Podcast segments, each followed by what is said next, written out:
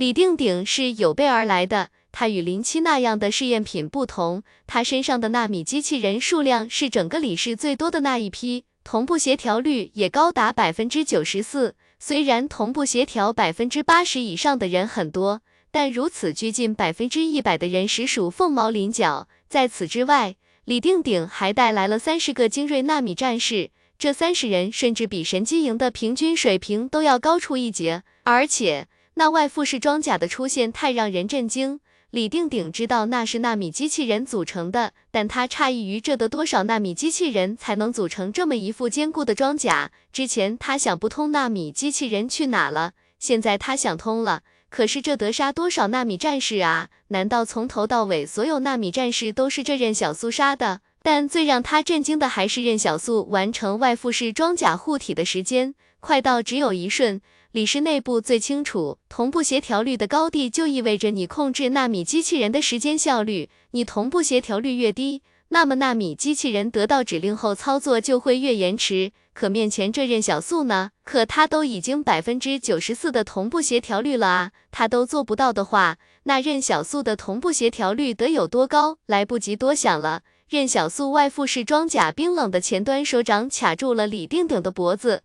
李定鼎感觉到自己整个人都腾空起来，而后那只手臂顿时用力握紧，并将他向坚实的地面灌去。一瞬间，李定鼎感觉有一种奇特的失重感将他包裹着，一切挣扎都无济于事。太快了，太强大了，这怎么可能是人类能够达到的高度？轰隆一声。李丁鼎的头颅与脖颈、背部统统与地面相撞，他甚至能感觉到自己的骨骼在一寸寸粉碎，而体内原本用来加固肌肉骨骼的纳米机器人组织则瞬间分崩离析。这一切都只是发生在电光火石之间，周围负责警戒的纳米战士甚至都没能反应过来，他们没想到有这么多纳米战士包围的情况下。对方竟然还敢杀人，而且那冰冷的外附式装甲，他们连见都没见过。李时教给他们的都是如何让纳米机器人在体内起到辅助作用，却从未告诉他们纳米机器人还可以这么用，宛如早就商量好似的。王宇驰和李清正他们全都同一时间趴到了地上，子弹击打在任小素的外附式装甲上。只能发出叮叮当当的声音，却丝毫没能对任小素造成什么有效伤害。正在纳米战士射击的时候，忽然一个乌金色的金箍棒横扫而来，陈无敌大吼：“伤我师父者死！”按照以前的测试来看，纳米战士对付寻常超凡者绝对是够了，但李定鼎他们没想到，这帐篷里的两个超凡者一点都不寻常。李清正趴在地上，双手护住脑袋，嘴里嘀咕道。我就知道，我就知道。一时间，纳米战士们的攻击有点乱了。他们与超凡者的战斗经验太少了，竟无法判断陈无敌和任小苏到底谁的威胁更大一些。有纳米战士将枪口转向陈无敌，可半梭子子弹发出去，陈无敌却屁事都没有。只见陈无敌身上不停有金色的光芒闪动着，一枚子弹击打在他肩部，肩部便有金色的盔甲虚影浮现，然后消失。当其他纳米战士将火力都集中在他身上的时候，子弹连成一片，于是陈无敌身上的金色盔甲虚影也完整呈现出来。说着，纳米战士眼前的陈无敌忽然消失了，帐篷里只剩任小素的说话声：“你左，我右。”却见任小素顶着纳米战士冲了过去，动作毫无任何花哨，就如同一座飞来的山峰似的撞在纳米战士身上。那被撞到的两名纳米战士毫无还手之力，竟被一下子给撞飞了出去，连帐篷都破了个大洞。纳米战士跌落在外面的地面上，再也爬不起来了，浑身骨骼都仿佛断裂了一般。如果断得少，那么他身体里的纳米机器人可以迅速完成接续，填补裂痕。可他身上断掉的骨头实在太多了，外面炮火比之前庆氏来的时候还要猛烈，炸弹卷起的狂风将破了洞的帐篷给吹得猎猎作响。纳米战士清楚，枪械已经对这外附式装甲没什么用处了，他们纷纷弃掉枪械，从腰间抽出了纳米佩刀。任小素抬手握住虚空里的黑刀。他笑了起来，外附式面甲上的纹路也像是在笑似的。你们有的我也有，我有的还比你们加起来都多。开始计时吧，三十秒。任小素说道：“你们人生中最后的三十秒。”下一刻，他在心里默念：“崔成，那藏在外附式面甲后面的瞳孔变成了赤红的颜色。这一段竟然还没写完，晚上还有第五章。我吃口饭再写，早睡的朋友不要等了。另外求个月票。当力量犹如火山口下的岩浆开始翻涌时，那一切坠入火山口的生灵都将被赤红色的火焰融化殆尽。人类对力量的渴望从来都没有消失过，不然李氏也不会创造出纳米机器人这样的东西投入军用。任小素感受着自己身体内那股汹涌的火焰，他提刀向前一步跨去。纳米战士带着愕然的表情，眼睁睁看他从身旁掠过。他们想要举起纳米佩刀朝任小素劈砍，可此时的速度碾压让他们一个个就像是被人按了慢放一般。一名纳米战士因躲避不及，被任小素连同着外附式装甲撞在了身上。他感觉自己的胸腔正在塌陷，血液因被挤压而无处可去，只能在身体里的血管断裂处积压。十多名纳米战士在任小素身周包围。一柄纳米刀砍在了他背后，却只能将外附式装甲砍出一条裂痕，甚至都不能伤及任小素的皮肤。这一瞬间，纳米战士们才忽然发现，原来纳米机器人应该这么用。当任小素强大的身体素质与外附式装甲结合在一起时，就像真正的工程机械一样，横冲直撞，令人生畏。有纳米战士开始害怕了，他不知道怎么才能战胜面前这台厚重而又强力的机器。心中被无力感不满，但下一秒这吼声便戛然而止。任小素手里的黑刀扎入了他的胸口，血液快速填充进他的肺泡，在里面形成血沫。任小素慢慢将黑刀抽了出来。无敌，你那边怎么样？陈无敌把金箍棒扛在肩上，搞定。直到这时，任小素才将外附式装甲褪去，黑刀也收入了宫殿。他看向旁边的一片狼藉，这帐篷竟是还没有塌掉。但任小素并不在意他们怎样，而是朝李清正、王宇池他们望去。伤到了吗？任小素皱眉，发现王宇池腿上有血迹，好几个学生都是。李清正却一点事情都没有。王宇池满脸都是汗水，被枪打中腿了，骨头可能断了。班长，你看看其他人，他们好像也有受伤的。这里不能再待了。任小素说道。我们趁着现在正打仗往外逃，抢一辆卡车，先回一趟一百零八壁垒。这次危机让任小素意识到，已经有人能够将诸多事件联系在一起了。他继续在李氏待着只会更危险。任小素对陈无敌说道：“你把受伤的抱出去，你们在外面等我一下。”他将自己收纳空间里的锅碗瓢盆、铲子、锤子之类的东西全都拿了出来，只留下了黄金和食物。然后将那些纳米战士身上的纳米机器人给全都装了进去。做完这些，任小素才走出帐篷，与其他人一起扛着伤员往外面走去。三百一十三阵地已经乱成一锅粥了，庆氏炮火猛烈到难以想象，没人注意他们。即便来往的其他作战序列，也只以为他们是从前线退下来的伤员。这里已经距离三百一十三阵地入口很近了，只要抢车就能立刻冲出去。这种混乱的时候，没人会发现他们的行踪。然而就在此时，一队奇怪的士兵从阵地外面跑步进来，任小苏心中泛起怪异的感觉。这群士兵动作太整齐了，而且眼神中好像没有什么感情。任小苏低下头，试图带着陈无敌他们与这支队伍擦肩而过。可是那队伍最前方的军官忽然喊住他们：“你们是哪个作战序列的？”声音机械而又平静。李清正立刻凑上去解释道：“我们是第七步兵团的，受伤退下来，正准备去医疗所。”任小素拳头忽然握紧，这些人竟然又是冲着他来的，怎么办？对方如果真如任小素猜想的那样是五百名纳米战士，那任小素和陈无敌就算是神仙也打不过吧？而且在这开阔地。打起来的话太引人注目了。正在任小素紧急思考该怎么办的时候，却听李清正笑道：“行，我带你们去。”任小素怔怔道：“你我什么我？”李清正笑道：“我高兴还来不及呢。行了，你们去吧。”说着，李清正便忽然转身，毅然朝英雄营所在的高地上走去，没再回头。真正的战争与生活都是如此，来不及说什么很壮烈的话，也来不及煽情，意外随时发生，然后带走你熟悉的人和熟悉的笑容。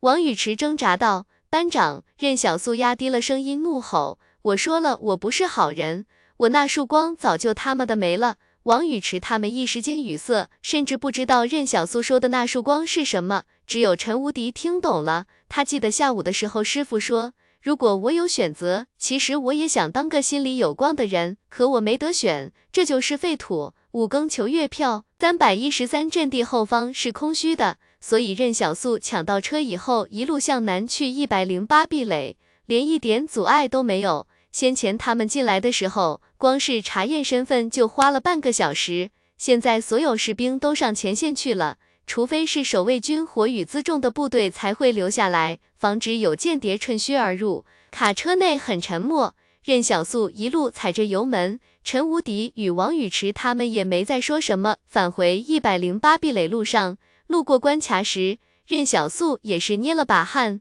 生怕被拦下来，他直接亮出了特侦司的身份，结果证件一出，连个敢拦的人都没。如今抓捕英雄营任小素的事情仍旧是秘密，任小素也意识到了这一点，不然李定鼎行事根本不用遮遮掩掩。至于能去哪里，只能等以后再说了。如今往北去杨氏八十八壁垒的路上，也同样是战火连天。杨氏的装甲旅今夜刚刚从青圣山一线撕出一条裂缝。但还没有稳住战局，便被一队神秘的纳米战士从后方截断，战况更加焦着起来。不过实在不行的话，任小素就带着大家去荒野里躲躲。虽然西南野兽毒虫横行，但他现在有荆棘藤条了，说不定以后再兑换点其他种子出来，那他们在荒野里生活就没那么大的压力了。任小素只花四个小时就回到了壁垒城墙之下。如果不是山路太不好走，他还能更快一些。不过守城的士兵什么都没说，客客气气的放行了，表情也没什么异常。任小素这时才稍微松了一口气。李氏大概想不到他们要抓的人这时候竟敢回壁垒，但这时候便要更加小心谨慎了。万一被李师发现端倪，他们可就真是无路可逃了。陈无敌面色平静的下车。哦，怎么了，无敌？任小素诧异问道。师傅，我没事。哦，陈无敌自诩齐天大圣转世，天不怕的不怕，他现在就怕自家师傅开车，子弹什么的那都是物理攻击，师傅开车这是魔法攻击，不一样。回头一看，有个学生都吐得快不省人事了。这下任小素不说话了，他问了一下宫殿，我现在驾驶技能是什么等级？宫殿回答，未检测到驾驶技能。任小素。行吧，他们的计划是先找到颜六元，可任小素想了半天都没有什么头绪。毕竟这么大个壁垒，当初大家奔赴前线很匆忙，也没留什么联系方式，所以只有找胡硕解决这事是最靠谱的。任小素在街上问路，直接就问特真斯怎么走，结果问的所有人都不知道，似乎特真斯非常隐蔽一样。这时候陈无敌说道：“师傅，王宇驰他们身上的子弹虽然取出来了。”但是咱们不会接断骨，如果再拖下去，搞不好他们这辈子就没法像正常人那样走路了。到时候再引来这一百零八壁垒里的守军，麻烦更大。任小素沉思了片刻，既然他们找不到胡说，那就只能让胡说来找他了。忽然间，任小素听到旁边一家粮油店里有人吵吵道：“我们不收庆氏和杨氏的钱啊！现在庆氏和杨氏的钱都跟纸一样。”你要没有李氏银行发行的钱，就别来买东西了。此时，任小素默默地看着这一切，却没说什么。战争爆发后，所有粮食都会优先供应军队，这就导致未出前线最近的一百零八壁垒出现粮食紧缺的情况。任小素恍然，原来在战争中，连壁垒人的日子都不是那么好过了。忽然间，宫殿说道：“任务，帮助十位饱受战争之苦的壁垒居民。”不过，任小素愣了一下。他回头便对陈无敌说道：“走，我有办法了。”说着，他上车，一脚油门就开着卡车在壁垒里逛了起来，直到找着一家金店才停下来。任小素进了金店，便问道：“收不收黄金？”老板眼睛一亮：“可人，您要换多少黄金啊？”先别管我换多少。任小素看着老板说道：“我问你，你这里有没有杨氏的货币啊？”老板心中忽然一阵狂喜。壁垒里的金店通常都有点金融功能，比如以前会帮商人们兑换一下各财团之间的货币，只要他们收的手续费比李氏银行低一些，就有商人愿意来换。现在面前这少年竟然在这个节骨眼上换杨氏的货币，怕不是失心疯了吧？任小素皱眉道：“换不换？换换啊！怎么不换？金店老板手里压的杨氏货币一直出不去，这时候有人想换，他当然要换了。他才不在意任小素会不会因此亏死呢。被这战争害惨的人还少吗？不差这一个。金店老板不知道的是。”任小素现在压根不介意杨氏的货币在这里贬值不贬值，因为宫殿要的就是正式发行的货币吗？谁家的都一样。可以说，现在贬值的杨氏货币刚好符合任小素的需求，而且以后万一真到了杨氏的地盘上，换到的钱也有用啊。任小素没想到。他们回到壁垒，竟然还发现了战争带给他的红利，他都不知道该怎么感谢李氏好了。加上现在打仗期间兵荒马乱的，他卖点黄金而已，恐怕没人会管他。这正是出手黄金的好机会，难怪有人老说发战争财的人都富得流油。任小素深刻感受到这句话的含义了。当战争来临时，原有的许多秩序都会被打破。他问老板：“你们这里有多少杨氏的货币？”有多少我换多少，就是这么大气。老板压低了声音说道：“我这有二十四万，现在一克黄金可以换八千杨氏的钱，二十四万有点少啊。”任小素现在已经膨胀的都看不起二十四万块钱了。不对，任小素总觉得自己好像漏了什么很重要的事情。他忽然想起什么似的问道：“那庆氏的钱你这有多少？我一起换了。”老板狂喜：“小兄弟。”你这是做好人好事来了啊！我真得好好感谢你。庆氏的钱我这还有三十一万。宫殿说道，任务完成进度十分之一。任小素惊了，刚才宫殿说要帮助十位饱受战争之苦的壁垒居民，原来这金店老板也算在内的啊！仔细想想，好像也是，毕竟这货手里的钱压住，也确实失眠好几天了。这下子，任小素知道该怎么完成这个任务了。任小素知道这就是在强词夺理，但怎么才能问心无愧？少问。任小素没有立刻去其他金店，而是先回到了军用卡车上。他把篷布给拉下来，遮住车斗，以免外面有人看到里面的情况。任小素看向王宇驰等人说道：“接下来的事情是绝对的机密，不能和任何人说，包括你们的女同学。”任小素想了想，江武老师可以说。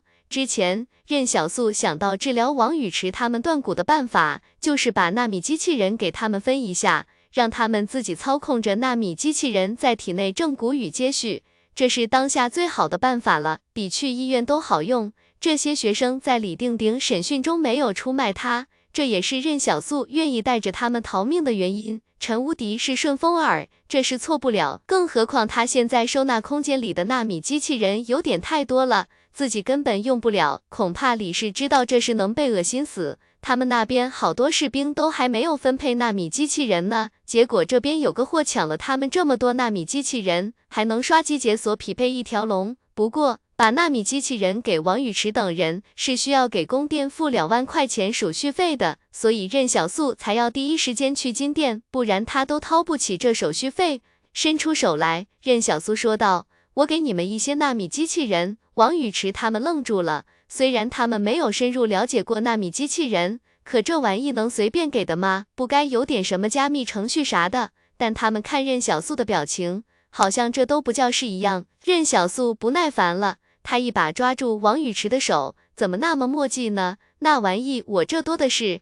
这话都给王宇驰他们说懵了，自家班长怎么一副财大气粗的样子？说实话，任小素大概估算了一下。他现在收纳空间里的纳米机器人数量，就算给这八个人各分一批之后，恐怕都还能省不少给颜六元。这种感觉就像是家长给家里小孩子准备新衣服一样，总得考虑的长远一点。所以大部分小孩子在买衣服的时候，家长会给买宽松一些的，这样可以穿的时间长一些。宫殿说道，合计八人收取十六万元手续费。任小素一阵肉疼。他在脑海里说道：“用庆氏的钱啊，别用杨氏的钱。”只见纳米机器人通过任小素与王宇驰握着的手蔓延过去。这时，王宇驰他们已经开始尝试着操控纳米机器人了。任小素问道：“你们指挥他们顺手吗？”王宇驰摇摇头，每次发出指令会有半秒左右的延迟，非常别扭的感觉。王宇驰点点头，他开始用纳米机器人给自己接骨，可这个过程是十分痛苦的，因为他们要把一片片碎掉的骨头拼回原位。不过任小素发现，这群学生在正骨的时候，哪怕再疼都没喊出声来。任小素回到驾驶位上，继续寻找下一家金店。当然，他这也不是全为了钱，还有更深一层的计划。这次任小素进金店的时候就很熟练了，直接要求兑换贬值的钞票。这些金店的存货也不多，平均一家能让任小素兑换五十万左右的现金。杨庆两家的，等他走完第十家的时候，宫殿说道：“任务完成，奖励基础级技能学习图谱。”任小素略微有点失望，他还想着弄个完美级图谱对陈无敌用一下呢，毕竟自己这徒弟一身的超凡技能看起来就很强啊。可惜基础级技能学习图谱用在陈无敌身上没啥意义。这徒弟除了超凡能力以外，也没其他比较出众的能力了。以前他哪敢想自己能有这么多钱啊！走，无敌，咱们找家馆子吃饭去。任小素豪情万丈，尽管吃，师傅请客，其他人没受伤的一起去，受伤的兄弟先委屈一下，我们吃完就给你们带饭回来。这会想找个餐馆都不容易了，找到一家炒菜的店。任小素进去就看着菜单说道：“除了这个、这个、这个，其他的全上。”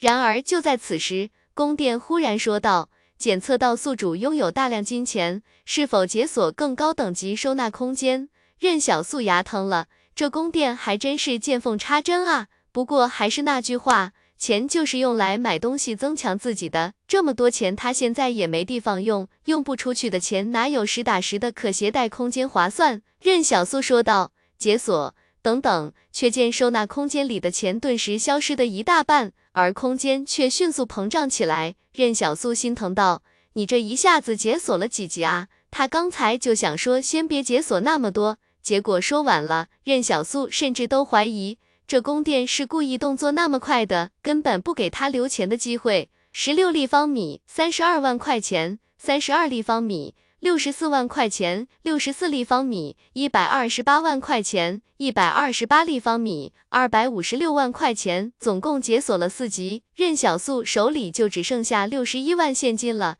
这时便听宫殿说道：“是否解锁真空保鲜功能？可分离真空保鲜区域，需花费二十万元。”是否解锁植物种植功能？可解锁，解锁，解锁！任小素都怒了，你丫怎么啥都只认钱啊？你这收费项目也太多了吧？这时候任小素发现自己的钱就剩下一万了，那个植物种植功能竟然需要花费四十万，什么叫做一夜回到解放前？这就是了。任小素瞥了陈无敌一眼，回头就对老板大喊：“老板，我刚才点菜的时候是开玩笑的，你别介意。”我们一人一碗白米饭就行。陈无敌，当然，任小素也不能真那么抠门，最终还是点了几个菜的。可吃到一半的时候，秩序司的人忽然推门进来了，他们穿着秩序司的制服，进门便高声道：“门外军用卡车谁的？有人举报你们大量兑换其他财团钞票，而且私藏氧化黄金，你们那黄金来路不正吧？”秩序司的人当时就傻了。怎么碰上特侦司的瘟神了？三个人胆战心惊的走了过去。您别介意啊，都是误会。任小素一边吃饭一边说道：“你们秩序司管的挺宽啊，是不是想私扣我黄金呢？”秩序司的人吓了一跳，他们闻讯过来，确实是想抢黄金来着。金店老板举报的时候就说了，那少年身上的黄金肯定还有不少。不过秩序司的人还是陪笑解释道。我们本身就管这个的，你误会了。任小素不乐意道：“以后你们不用管了，这是我们特侦司管，您特侦司管这个。”秩序司的人懵了，对，以后你们秩序司管不了的，我们特侦司要管；你们秩序司能管的，我们特侦司更要管。任小苏说道：“回去给你们上司说，把我的原话重复给他。”结果过了半个小时，饭店的门再次被推开，任小苏一看进来的人就乐了。竟然是胡说！胡说黑着脸坐到了任小苏的对面，他看着任小素气定神闲的样子，就气不打一处来。我这才刚回壁垒，就听说我特侦司要接管秩序司了。你是想找我吧？胡说没好气说道。找我什么事？你还有心情在壁垒里吃饭？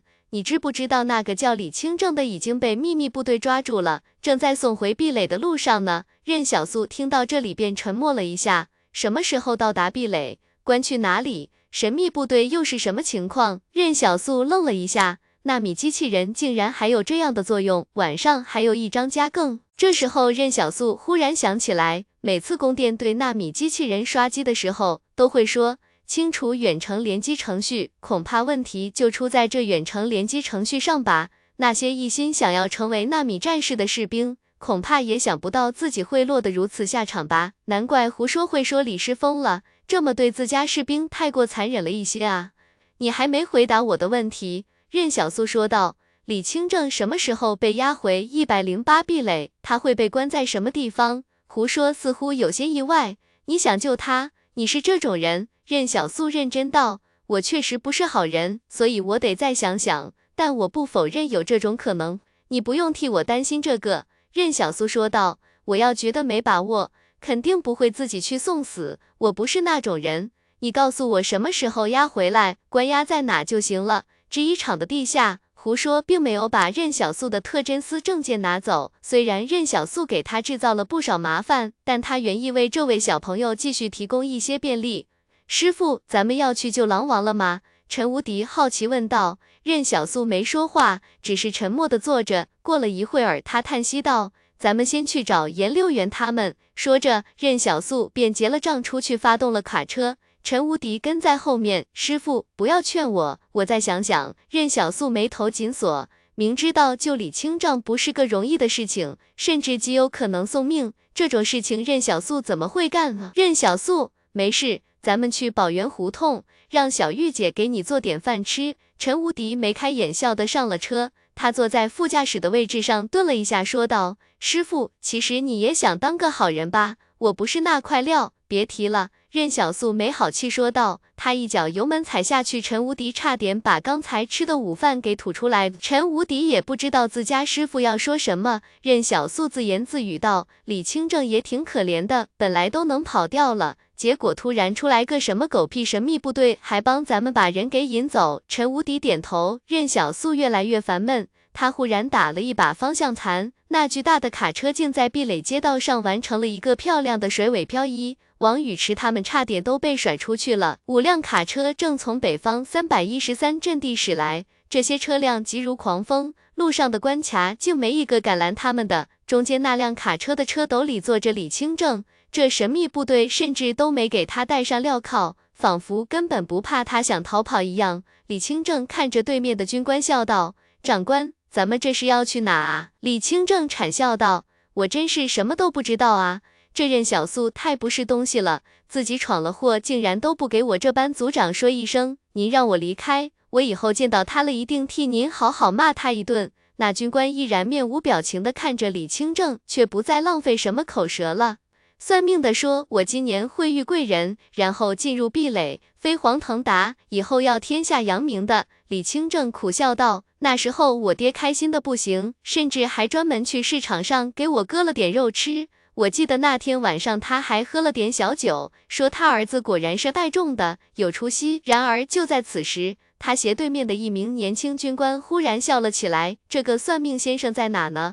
我能找他算算命吗？李清正愣了一下，算命先生早就离开集镇了，没人知道他去了哪。哦，年轻军官好像也并没有特别失望，我还想看看我复仇之后的命运会是什么样子的呢，重新认识一下。我叫李神坛，是任小素的朋友，很高兴认识你。李神坛开心的笑道：“刚才只是跟你开个玩笑，还真是羡慕任小素能有你这样的朋友啊！你是不是也很羡慕任小素，竟然能有我这样的朋友？”这番话都给李清正搞迷糊了。这个叫做李神坛的青年到底是自信还是自恋啊？什么乱七八糟的，什么意思？李清正更糊涂了。你别乱来啊！你不是他朋友吗？为什么要坑他去什么秘密基地？因为好玩啊！李神坛微笑道：“我想看看那位朋友会怎么对待朋友。”那种微笑的背后，像是藏着一颗疯狂而又不安的灵魂，无处寄托，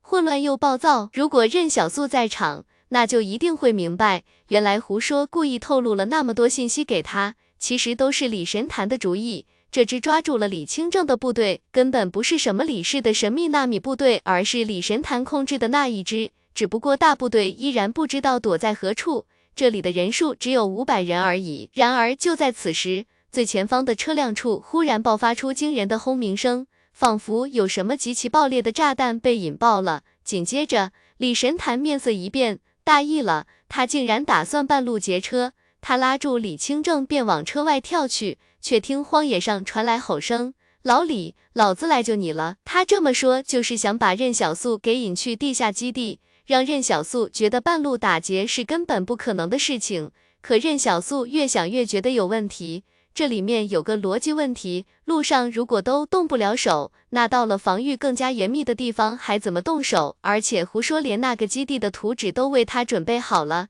任小素总觉得这老小子没安什么好心。李神坛跳车后，在地上翻滚了两圈，他灰头土脸的抬起头，看向正一身外附式装甲冲过来的任小素。李神坛的样子很狼狈，可是不知道为何，他却笑得非常开心，有意思，哈哈哈，太有意思了。感谢西纯同学成为本书新盟主，任小素最终还是来救李清正了，只不过营救的过程比他想象中要轻松了太多。在计划中，他会使用预先买好的爆裂扑克，将最前面的那辆车给破坏掉，导致整个车队的阵型大乱。然后他和陈无敌就依靠强大的个体实力进去硬抢，期间再用爆裂扑克迅速制造混乱，脱离战场。最终把敌人引到他刚刚种好荆棘藤条的地方，用荆棘藤条来断后。只是猜测中的纳米战士并不存在，反而看到了李神坛。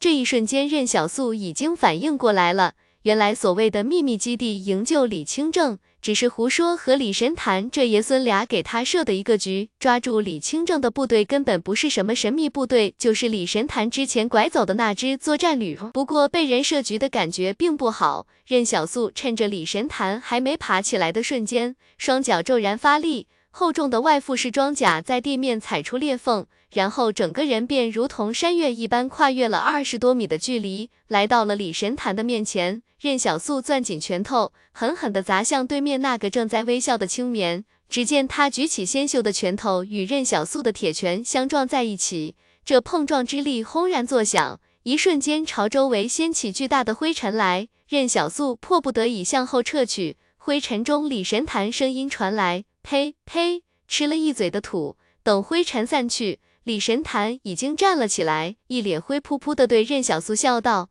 好久不见啊，朋友。虽然刚才司离人硬接了他一拳，但刚才他杀心未起，所以算不上用了全力。只不过问题在于，任小素如今也算见过不少超凡者了。”但能飞的还就这小女孩一个，所以根本搞不清楚这小女孩实力到底如何，只能联合陈无敌进行绞杀。却听李神坛笑道：“你是不是很想揍我一顿出出气啊？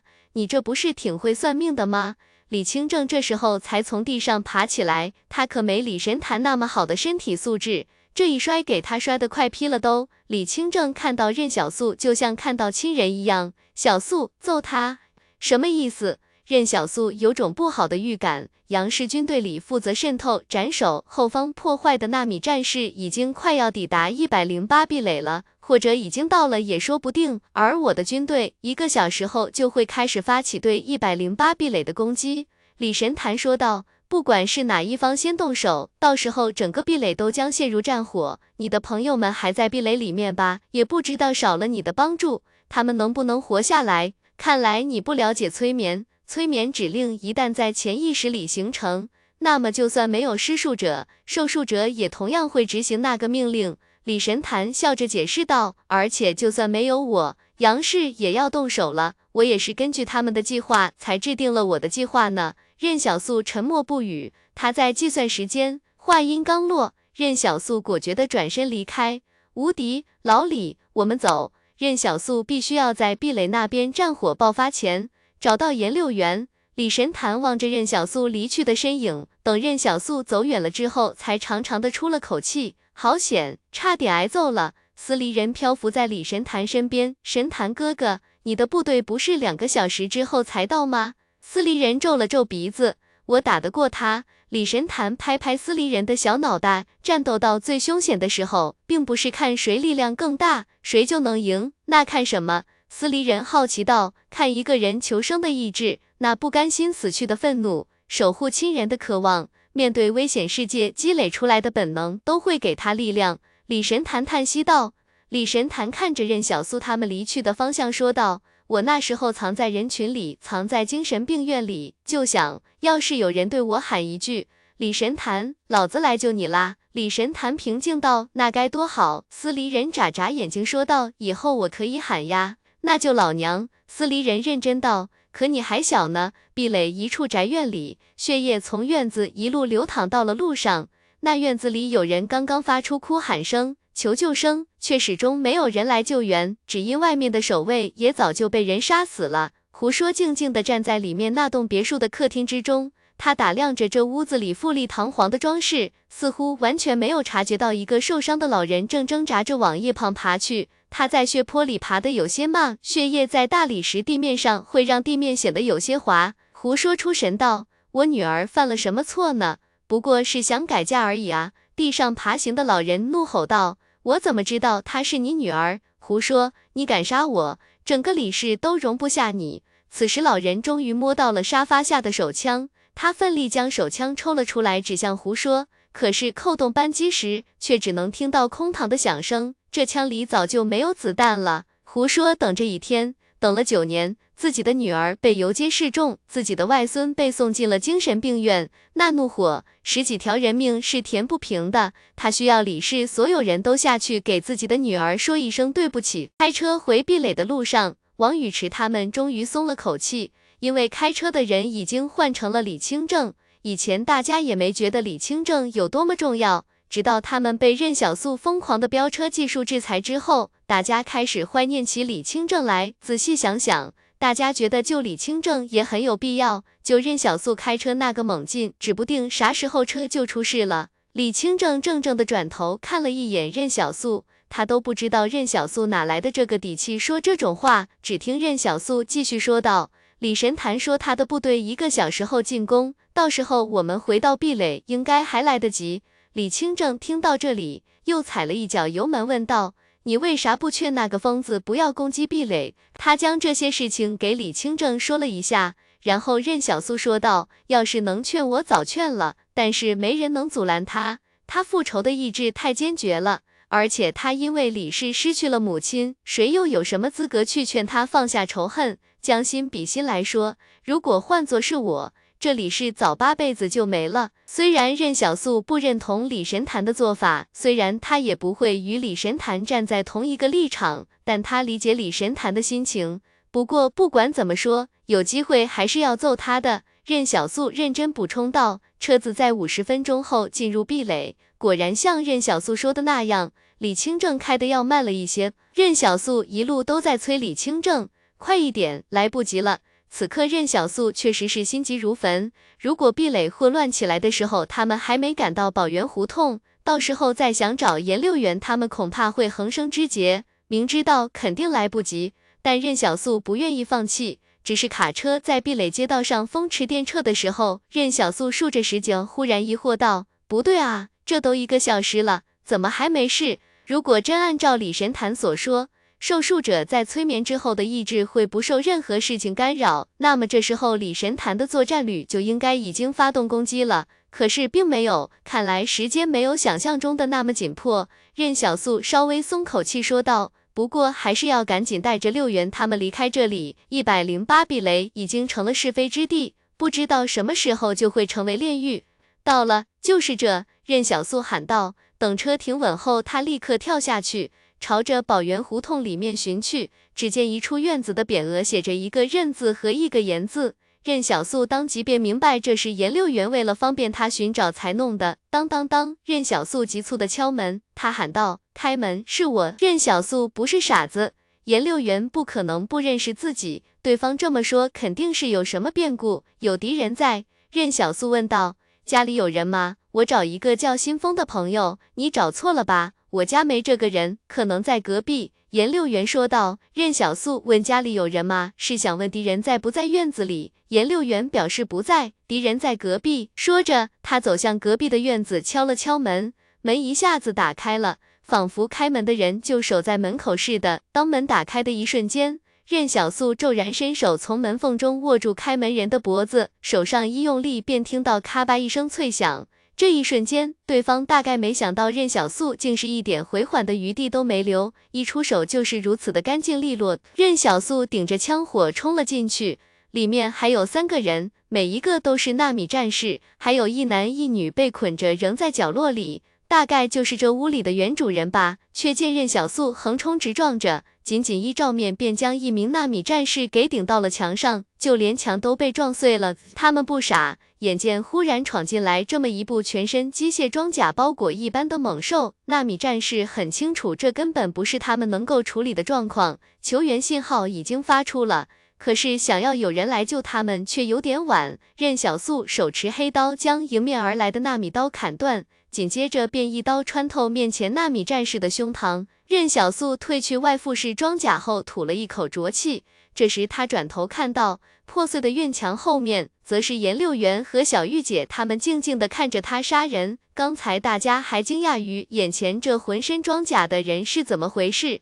结果下一刻就发现这竟然是任小素。说实话，就连颜六元也没见过任小素这副模样。任小素说道：“别看了，收拾东西，我们必须马上离开一百零八壁垒。”哥，到底发生什么事情了？颜六元问道。这段时间，他们身处壁垒，也没有太多获取前线消息的渠道，整个壁垒都处于一个非常闭塞的状态。收音机里的广播停了，报纸上也绝口不提战争。只是颜六元忽然发现隔壁换了人，平常隔壁的男女主人都会在早上七点的时候出门上班。结果今天没有，这引起了颜六元的警惕。但任小素现在没时间解释了，纳米战士已经发出了求援的信号，传说中的那支神秘部队恐怕很快就会赶到这里。他对颜六元招招手，来不及解释了，快上车。此时卡车就停在路边，院子里没人多说一句废话，而且早就准备好了行李，仿佛料到随时都要离开似的。西边，王宇驰喊道：“那就往东开。”李清正一脚油门踩下去，卡车轰鸣着往东飞驰。通常壁垒里不会有人把车开这么快，所以当卡车经过时，很多行人都忍不住侧目看过来。有人小声嘀咕道：“赶着去投胎吗？”说完，他便像往常下班一样往家里走去，心里还惦记着晚上是不是多买点米。家里这两天煮粥都快看不见米粒了。这壁垒里快打起来了，咱们得赶紧走。”任小苏说道。你们最近过得怎么样？还好还好，很多人家都断粮了，他们也没什么存款，所以食物价格一涨，他们就买不起了。咱家的钱倒还充裕。王富贵乐呵呵笑道：“咱们这次去哪？只是不知道为啥，王富贵感觉自己都习惯四处奔波了，在这乱世里，为了活下去，好像只能一次又一次的逃亡。但这么逃下去，总会疲倦。有时候，王富贵都想问问任小素。”要不咱们找个山野住下算了，也免得掺和这外面的纷纷扰扰。陈无敌乐呵呵道：“小玉姐，我师父就是危险，我们去哪哪的人就很危险。”小玉姐眉开眼笑起来：“你们没事就行。”在小玉姐的认知里，任小素他们没事就行，其他人有事没事跟他关系不大。这是流民最朴素的逻辑，管好自己。任小素看了一眼车斗外面，也不知道是杨氏还是李神坛部队干的，现在他都没法确认动手的人是谁。街道上的壁垒居民们全都驻足眺望，他们还没反应过来这是战争带来的灾祸。恐怕大部分人都以为这是哪里的锅炉或者变压器炸了而已。平日里广播不提前线战况，报纸也不提前线战况，壁垒人还以为战争不会蔓延到他们这里呢。可紧接着响起的是枪声，直到这一刻，壁垒人才慌了起来。这是战争到来了吗？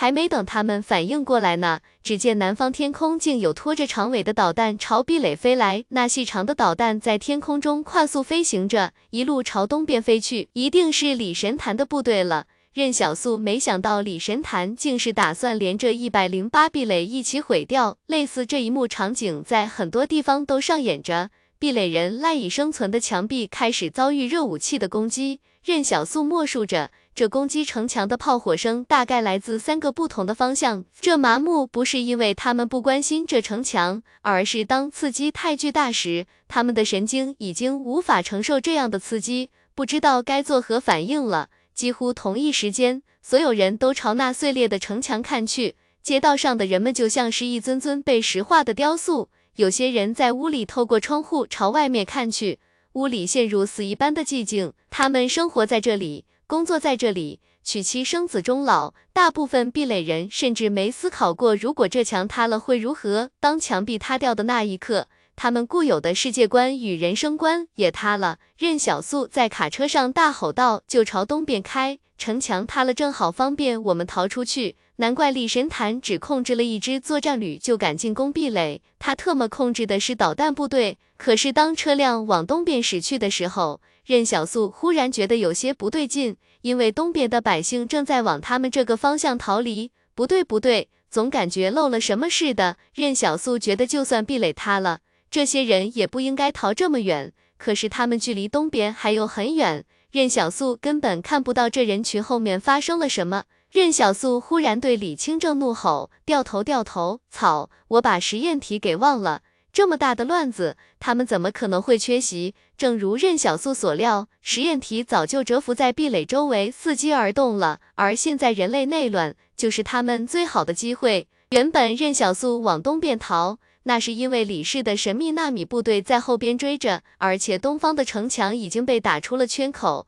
可是逃到这里，他就发现不对了。从人群逃离的规模上来看，他们身后分明有什么恐怖的东西在追着。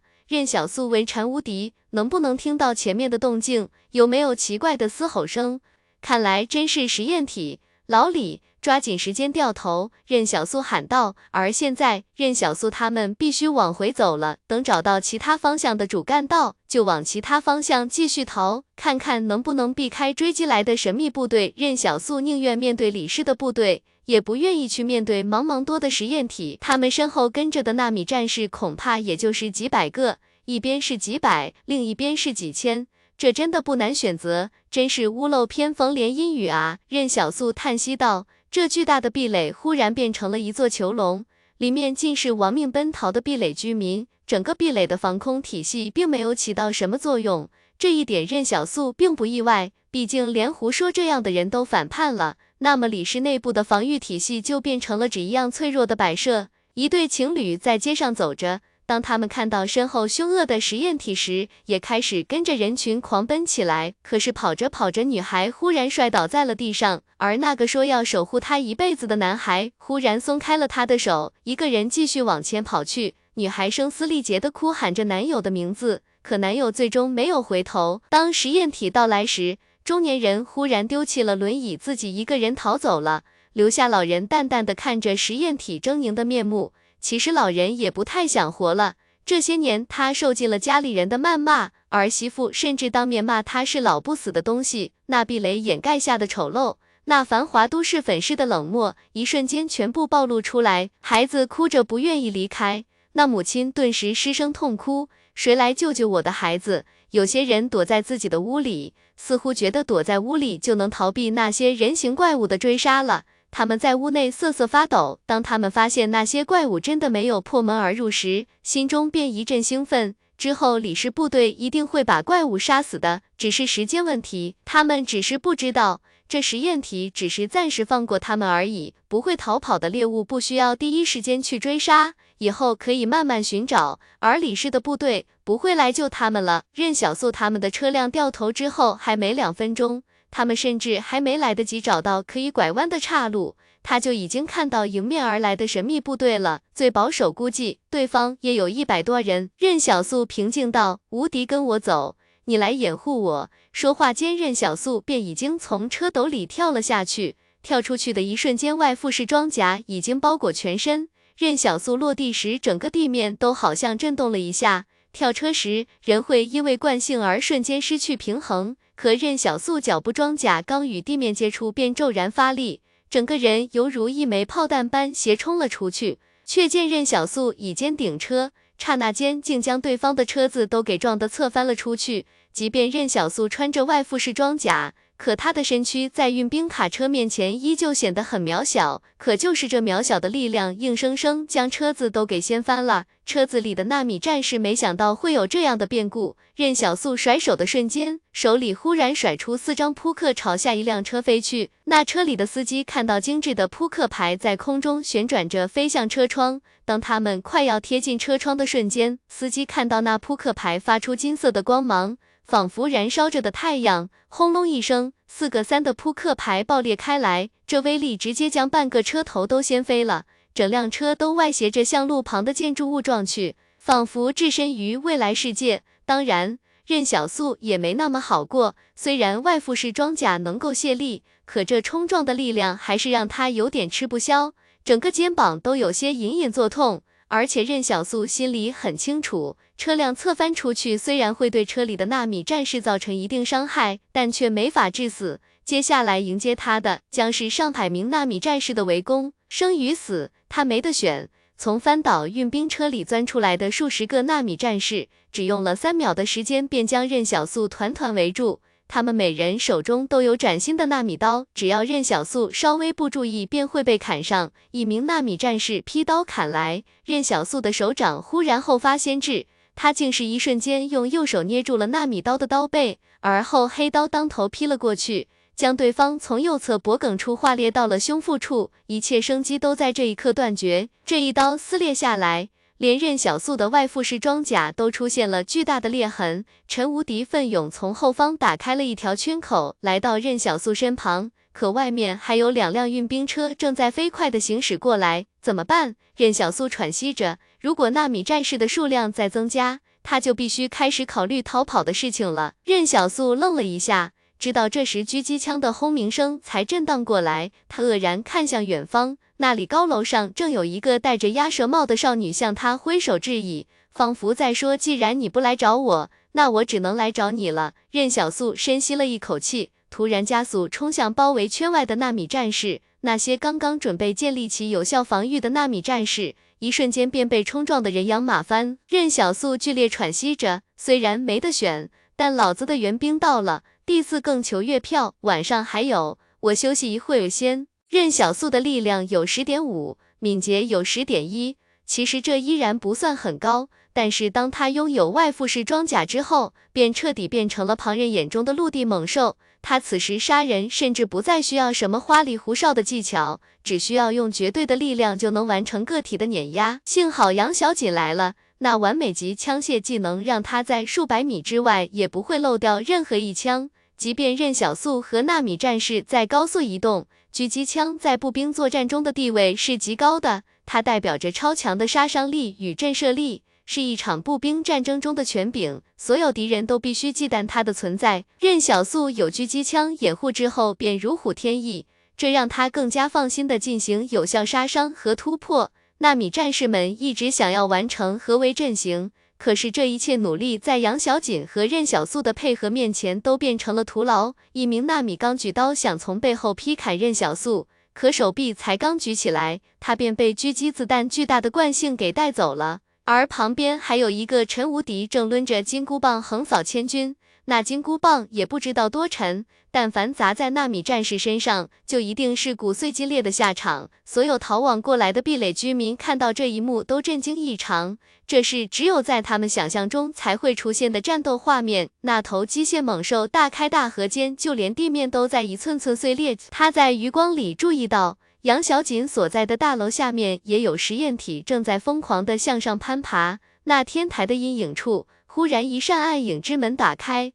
杨小锦端着狙击枪，不断射击。暗影之门里传来洛心雨的声音：“小锦，快走，不要救他了，再不走就来不及了。”可他不能停，他停了，任小素怎么办？洛心雨差点抓狂了。快点啊！实验体快要爬上来了，求你了，姑娘，来不及了，再等等。杨小锦平静地再次扔掉一个弹夹，换上了新的。此时他身边已经扔了不少废弃弹夹，背包里的弹夹还有十余个之多。洛心雨心急如焚，他也不知道杨小锦发了什么疯，竟然连自己的安危都不管了。而杨小锦则透过瞄准镜始终盯着，他要帮任小素消除隐患。下一刻，实验体已经爬到了天台上面，朝着杨小锦扑了过来。直到实验体在空中的刹那间，杨小锦还在扣动扳机，数头扑空的实验体在天台上相撞，他们发出愤怒的吼声。任小素这边没了狙击枪的掩护，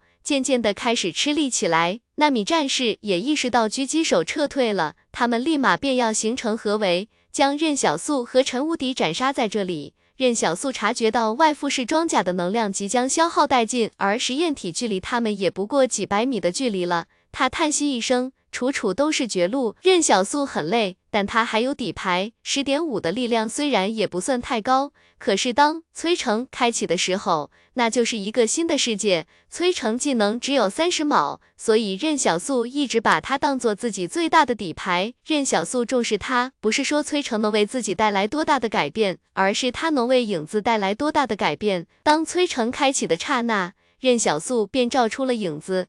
影子的力量计算公式十分纯粹，那就是任小素的两倍。任小素开了催城之后，那影子便是他本体的四倍。影子从任小素身上脱离出来的那一刻，便腾空跃向面前成群的纳米战士，一刀横斩，筋若偏红。当一名纳米战士举刀朝着影子劈头砍来的时候，影子却不知何时已经与他擦肩而过，影子手上的黑刀也与对方相错而过。只见人影分为两截，所谓催城，那就是真正可以撼动城池的力量。影子一路举着一名纳米战士的脖颈，将人体当作盾牌，一路向前冲杀。建筑在冲撞中倒塌，地面在一步步中崩解。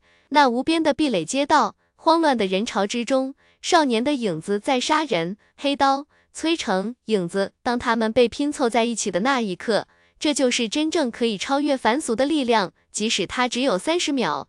任小素喘息着，数十个纳米战士在影子面前，竟没有一个人能坚持过半秒。影子就静静地站在那里，用黑刀指向面前所有的纳米战士，仿佛向世界传达着自己的钢铁意志。如果彼此实力相差没有那么明显，纳米战士还有心一战。可是影子太恐怖了，他们觉得就算装甲部队正面也很难硬汉这样的力量吧。纳米战士开始撤退了。他们也看到了不远处的实验体，既然无法战胜任小素，他们就只能撤退了。任小素看出他们的退役，便松了口气。催城的时间快到了，他的力气也要用完了，就连他身上外附式装甲的能量也将完结。他已经是强弩之末了，但他瞄准的不是任小素，而是陈无敌。无敌！任小素怒吼：“啊！”陈无敌刚杀掉一名纳米战士，忽然听见师傅喊自己的名字，立刻回头。可他回头的时候，只看见任小素向自己扑来。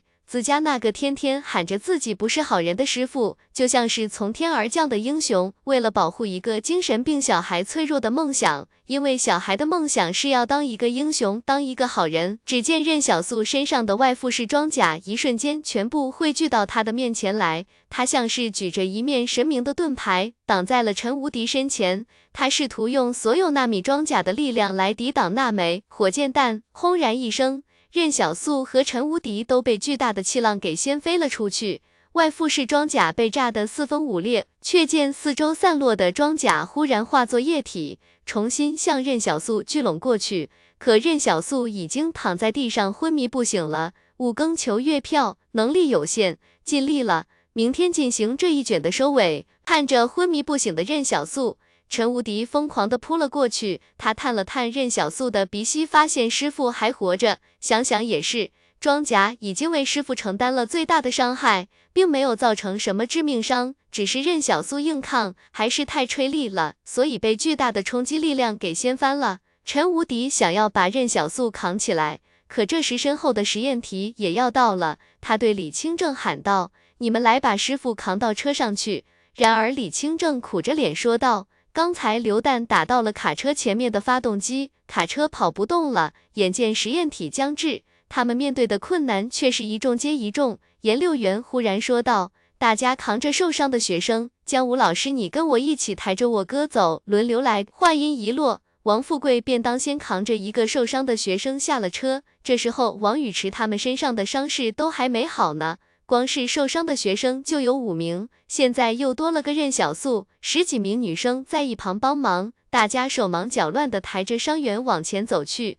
所有人心头一片茫然。任小素都昏迷不醒了，他们怎么办？可现在呢？任小素昏迷不醒了，她自己都需要别人照顾。这偌大的壁垒城市，将随着战争与血肉一起沉沦地狱了，繁华不在了，文明也将成为曾经。拥挤奔逃的人潮从他们身边经过，远处的霓虹灯一座座坠落，天也将青。这时候实验体越来越近，颜六元却仿佛没看见似的，硬是将任小素背到了身上，扶着伤员是跑不过实验体的，这一点毫无疑问。而那实验体数量多达几千，打也打不过。看着狰狞而来的实验体，所有人心里都面临着一个抉择。离开或者留下一起死，而他颜六元死也要和任小素死在一起。眼见实验体距离他们已经不足一百米了，这时一个女生哭着对江无鞠了一躬：“老师，对不起。”说完，他便独自朝前面跑去，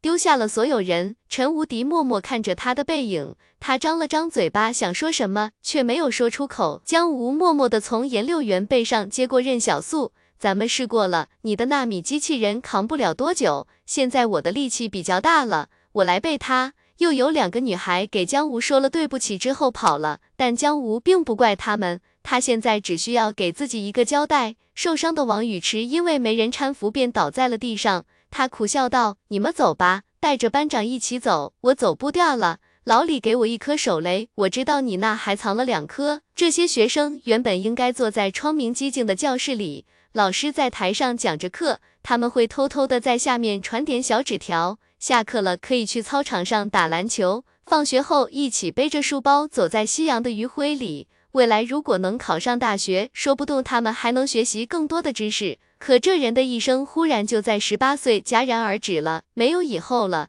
这长长的街道一路通往远方，却好像永远也走不完似的。那少年挥洒汗水的操场，也一同坠入深渊。一股绝死的意志骤然蒸腾起来。王宇驰笑道：“你们记得好好活着啊！”李青正着急道：“咱们一起。”不用了。陈无敌笑了笑说道：“你们忘了吗？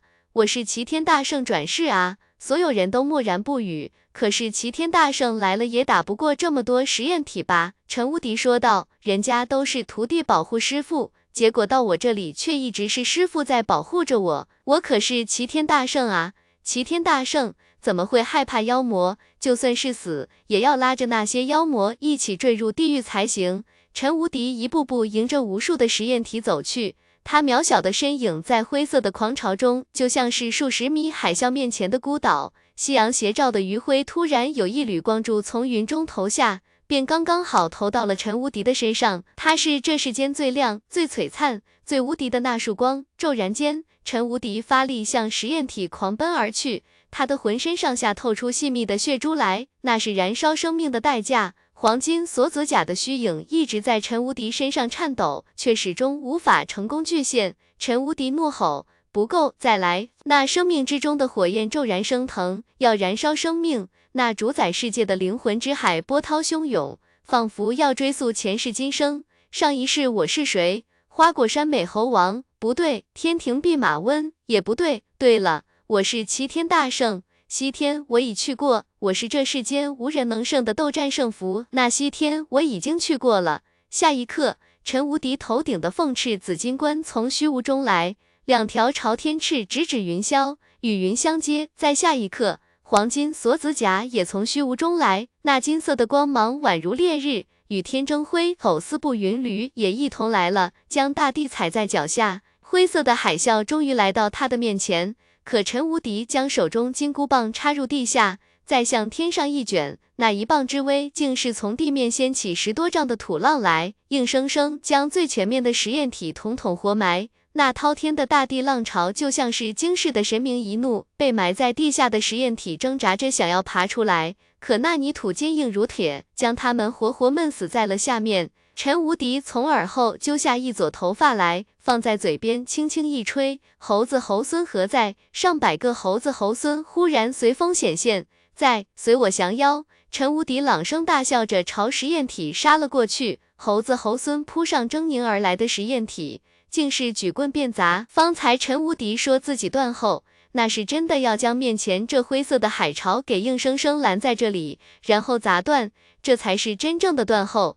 一瞬间，陈无敌感觉面前的实验体忽然化作十方妖魔，整个世界黑烟顿起，妖气冲天。实验体后方的这会体藏匿着行踪。他指挥着大量的实验体，试图将陈无敌彻底包围。这是他走出镜山后遇到的最强大的敌人。他没想到人类中竟然还有如此强大、不可战胜的敌人。可实验体已经到了，陈无敌呕出一口鲜血来，却想笑着问问师傅：“师傅，你看我厉不厉害？”师傅，今后你要守住自己的那束光。他还没灭，刹那间，他举金箍棒指向天空，天青。下一刻，他怒吼着，将手中金箍棒插入土地中。只见那地面竟以金箍棒为中心，泛出一圈金光来。从此刻开始，再无实验体敢扑来了。灰色的海啸迅速向壁垒外逃去，亡命狂奔。自打实验体走出镜山以来，这还是头一次被击退。陈无敌以燃烧生命为代价，挽狂澜于既到，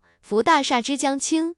可是自此，陈无敌的生命扁舟也将走到海的尽头。他颓唐的坐在地上傻笑着，眼睛里一点沮丧都没有。说不定还会给他炒一碗腊肉炒饭呢，肉全藏在碗底的那种。这时，旁边建筑里原本躲避着的壁垒人跑了出来。英雄，你没事吧？陈无敌没理他们，此时已是弥留之际。他在回忆与师傅相处的美好片段。小时候他就进精神病院了。听说母亲因为他的病就跟着别人跑了，父亲也不知所踪。其实陈无敌的精神一直都停留在八岁的那个夏天，那个立誓要成为齐天大圣的夏天。可是自从遇到师傅以后，好玩的事情多了，还能吃到好吃的，大家都护着他，没人骂他是傻子了。他特别想对师傅说：“你开车真是烂死了，以后别开了好吗？”师傅，那个高楼上的鸭舌帽女孩是你喜欢的人吧？比我那个紫霞强多了。师傅，你做饭真好吃。师傅，你才是那束光啊！陈无敌傻笑起来。然而就在此时，他忽然转头看向旁边，只见一个中年人正偷偷的抓起一把泥土，那泥土里有陈无敌的鲜血。那中年人嗫嚅着不敢说话。陈无敌大声起来：“我问你，你在干什么？”中年人快吓哭了。他见自己被陈无敌发现后，立马跪了下来。火种公司在收购超凡者的血液，火种公司铺天盖地的广告还是起了作用。既然自己不是超凡者，没法卖血，那么卖别人的血也行啊。陈无敌无声的笑了，就是这个人间啊。他想起一百零九壁垒逃亡路上被他救过，还要煽动其他人抢他食物的中年人。他想起那个哨所，朝夕相处，互相帮助，最后却偷偷背着大家食物逃跑的刘昭江。他想起那个说只要故意摔倒就可以被傻子背起来的士兵，陈无敌忽然想起这世间的种种，然后无声的笑了。却见他手中金箍棒一拧，他身周再次一圈金光涟漪扩荡开去。这一次，他将身边想要取血的壁垒人统统化为了齑粉。直到化为齑粉时，那个中年人还捧着手里的血土不愿松开。他想起师傅对他过的话。如果你感觉自己在不停的被黑暗吞噬，那不正说明你自己就是那束光吗？可是师傅，那满世界的都是黑暗啊！如今熄灭光，陈无敌盘膝正坐起来，他轻轻将金箍棒放在了膝间，头顶的朝天翅光洁如新，黄金锁子甲明亮如初。初到精神病院的时候，陈无敌病情还不严重，他总会问护士姐姐：“我的爸爸妈妈在哪？”护士会冷漠地端着药盘子说道：“你没有爸妈，你是从石头里蹦出来的。既然本就是从石头里蹦出来的，那就回到石头里去吧。”那一个个猴子猴孙围过来，在他的身旁跪拜后化为光影。天穹之上的云朵顿开，绽放七彩。陈无敌嘴角绽露出最后一抹微笑来：“师傅，我走了。这世间已经不需要齐天大圣了。”第二卷人间大圣完。这是二合一的两章，剧情特殊就不拆了。二十六号的更新，今天就这两章吧，有点透支情绪了，抱歉，我缓缓。白天会有个单章，看不看都行，不感兴趣的可跳过。这本书从开始写的时候，我投入的精力与心血都比之前任何一本书要多。一耐心下来去认真的做世界观。一开始我在想，这个废土世界应该是极其灰暗的。主角也应该更苦大仇深一点。但后来慢慢梳理的时候，我发现人类经历过那么多灾难，在灾难当中，大家也同样可以苦中作乐。所以当我起笔开始写的时候，他的欢乐更多，因为我不觉得物质匮乏就会制造许许多多悲观的心态，反而物质太过富裕会导致精神的空虚。在贫瘠的废土上，人类坚韧又顽强的活着。自私的小人物也可以拥有快乐，就是本书的基调。两，耐心下来做人设。一开始我做人设的时候，会设定一个人是胖是瘦，性格是好是坏，贪吃或者爱钱。但是当第一序列开始的时候，那巨大的世界背景在心里已经铺垫好了。我忽然意识到，我写的人物应该是这废土之上的人，而不是我心里的人。那个世界是我自己都心向神往的地方，那里的人物。连我自己都心生敬佩，废土之上会不会有好人？从陈无敌诞生之初，他就仿佛与这个世界格格不入。那个被父母遗弃的小男孩，梦想有一天当英雄、当好人，他做到了，却不被理解。所以上一章最后一句话放在这个时代，应该是这世界再也不需要傻子了。可有时候我也想当那个傻子，也想成为别人心里的一束光。陈无敌这束光是他送给任小素的，也是我送给各位的。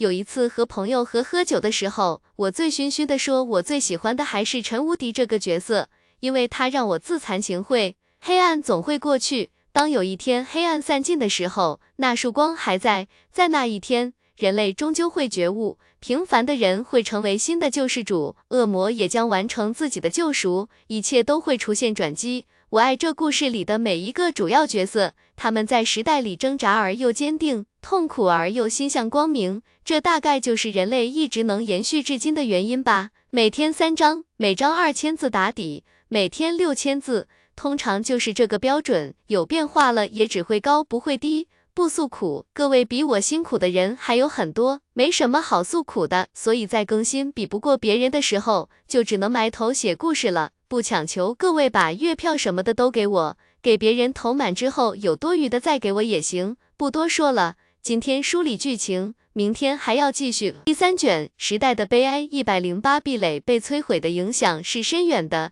在整个战场中。这座宽广的壁垒本身就是李氏作战部队最大的前进基地，其余后方壁垒组织起来的作战部队奔赴前线，都会在一百零八壁垒进行休整与补给，然后才继续北进。这也是一百零八壁垒忽然间粮食短缺的原因。然而，当战争开始的那一刻，他们才明白战争本无常形，意外才是战争里最常见的模样。一百零八壁垒被摧毁之后。李氏的前线部队顿时失去了完整的补给线，杨氏装甲部队不断进攻青圣山，只为了给他们的渗透部队打开一条缺口，而这个策略无疑获得了巨大的成功。只不过杨小锦已经消失了踪影，他身为杨氏的核心人物之一，却似乎对战争本身并不感兴趣，而且纳米部队甚至也不知道他的到来。外界传闻暴徒与杨氏早有不和，但谁也不知道真相到底是怎么样的。李氏这边补给线被截电，短期还看不出什么来。但如果他们的后方部队无法顺利完成补给线的重建，那么这对于李氏来说就是灾难性的打击。对于西南战场来说，大家更在乎的是补给线之类的东西。然而，对于整个超凡世界来说，陈无敌的出现甚至是一个里程碑式的事件。暴徒曾将如今这段时光定义为。诸神的黎明，那是因为整个超凡世界都还不曾有人真的能够超脱凡俗。然而陈无敌的出现，为这段时光画下了一个句号。整个超凡世界里默默等待的那些人，将陈无敌出现后的时代定义为诸神的崛起，只因为他们已经看到了超凡者的上限在哪里，并寄希望于自己也可以达到那样的高度。然而纵观整个。黎明的时代，只有李神坛一人可称为半神，而能够触摸到神明门槛的人，似乎也就只有陈无敌一人而已。一百零八壁垒空旷而又破败的街道上，一阵寒风吹来，地面上散落的破旧报纸便被卷到了半空中，树叶凋敝。以前的壁垒是有清洁工的，然而现在壁垒里的人都逃难去了。只有少数人还躲在家中，心心念念的等待着李氏的营救。但李神坛的导弹部队将李氏后方部队全都拦截在了南方，短时间内是过不来的。小女孩司离人一身白色的袍服飞在她身边，一言不发。他感受到了李神坛心中的悲伤与孤独。李神坛来到陈无敌先前与实验体大战的地方，他静静地望着陈无敌已化作石塑的身躯，叹息一声，便盘腿坐在了陈无敌的对面。这一坐便是一天一夜，仿佛他已经不再关心外界所有的事情了一样，连仇恨都短暂的放下了。李神坛枯坐之间，司离人便一言不发的守候在他身边，从未离开半步，也从不发声。忽然一声叹息，李神坛说道：“忽然有点羡慕任小素那小子了。”司离人好奇道：“哥哥，你在愧疚吗？”“我不愧疚。”李神坛摇头说道，语气中坚定无比：“我也没有错，即便他是错的，那又如何？”李神坛看着陈无敌的雕塑说道：“你我都是从精神病院里走出来的人。”他想说的是，这时代从精神病院里走出来的人里，自己与陈无敌就像是两个极端一样，一个内心纯粹，心向光明，而另一个则心甘情愿的沉沦地狱。可是当陈无敌死去的那一刻，李神坛忽然有一些触动，他站在无尽黑暗的深渊边缘，想要纵身一跃，可背后总好像有人在轻呼他的名字。李神坛回过头来，却只能看见一片虚无。李神坛坐在陈无敌对面，说道：“复仇之后，我好像也没什么事情可以干了。如果那时候我还没死，我会去替你守护一下你的师父。”他忽然笑了起来：“别睡了，别睡了，李氏还有好几座壁垒呢，那几个老家伙怕是已经躲起来了，咱得把他们找出来。八十八壁垒之内，罗兰正在大吃大喝。”反正全靠杨氏招待，又不要钱。在杨氏与庆氏合作结束之前，他是不能离开八十八号壁垒的。杨氏之所以愿意与庆枕建立信任合作的基础，也正是因为罗兰亲自来到了这里，这是庆枕与罗兰的诚意。当然。罗兰也很清楚自己现在的人质处境，但他很淡定，本身就是打定主意来白吃白喝的。虽然没法出八十八壁垒，但不得不说杨氏给他的待遇绝对是最高规格。可就在此时，忽然一只乌鸦飞到了餐桌上，罗兰解下那只乌鸦腿上的小竹筒，里面是一张纸条。罗兰手下的心腹问道：“老板，怎么了？”没事。罗兰叹息道。他将杯中的酒向地面一泼。那个救过他一命，口口声声说他是奔波儿灞的朋友不在了。曾经，当任小素听说诸神的黎明时，他就觉得暴徒把这个名字给起的太草率了。通常人们在看到诸神的黎明时，总会联想到诸神的黄昏，听起来就比较不吉利。而且问题在于，黎明与黄昏中间的那段时间该怎么起名才比较好听呢？感觉不太合适。诸神的晌午感觉也不太合适，而且诸神的黄昏之后算什么时代？诸神的二半夜吗？任小素认真跟颜六元讨论这个话题的时候，他们还在一百零九壁垒里开药店呢，罗兰也还在下水道里钻着呢。当时颜六元听到任小素说这些话的时候，头都快笑掉了。颜六元带着所有人混在逃难的人群里离开了一百零八壁垒，如今任小素没法带领大家。那他这个做弟弟的理所应当站了出来，他们必须离开。李氏在一百零八壁垒的力量并没有被完全摧毁，如今李氏和杨氏的纳米战士还在荒野上相互厮杀。杨氏攻城之后想要撤离，可这事哪有那么容易？任小素之前使用影子的时候便没有再留手，所以关于任小素身上的一些秘密可能也会有暴露的危险。毕竟当时是由李氏纳米战士逃离了的。当然，那个时候任小素浑身外附是装甲，连脸都没露。就算说那是徐贤楚，也说得过去。更何况参与战斗的李氏纳米战士也未必就活下来了。颜六元他们逃离时，杨氏的纳米战士已经赶到，并且与李氏的纳米战士瞬间爆发战斗。当然，想归这么想，具体有没有人发现任小素身上的秘密，还有待确认。而且当下里，秘密已经不是颜六元最首要考虑的事情了。车已经坏了，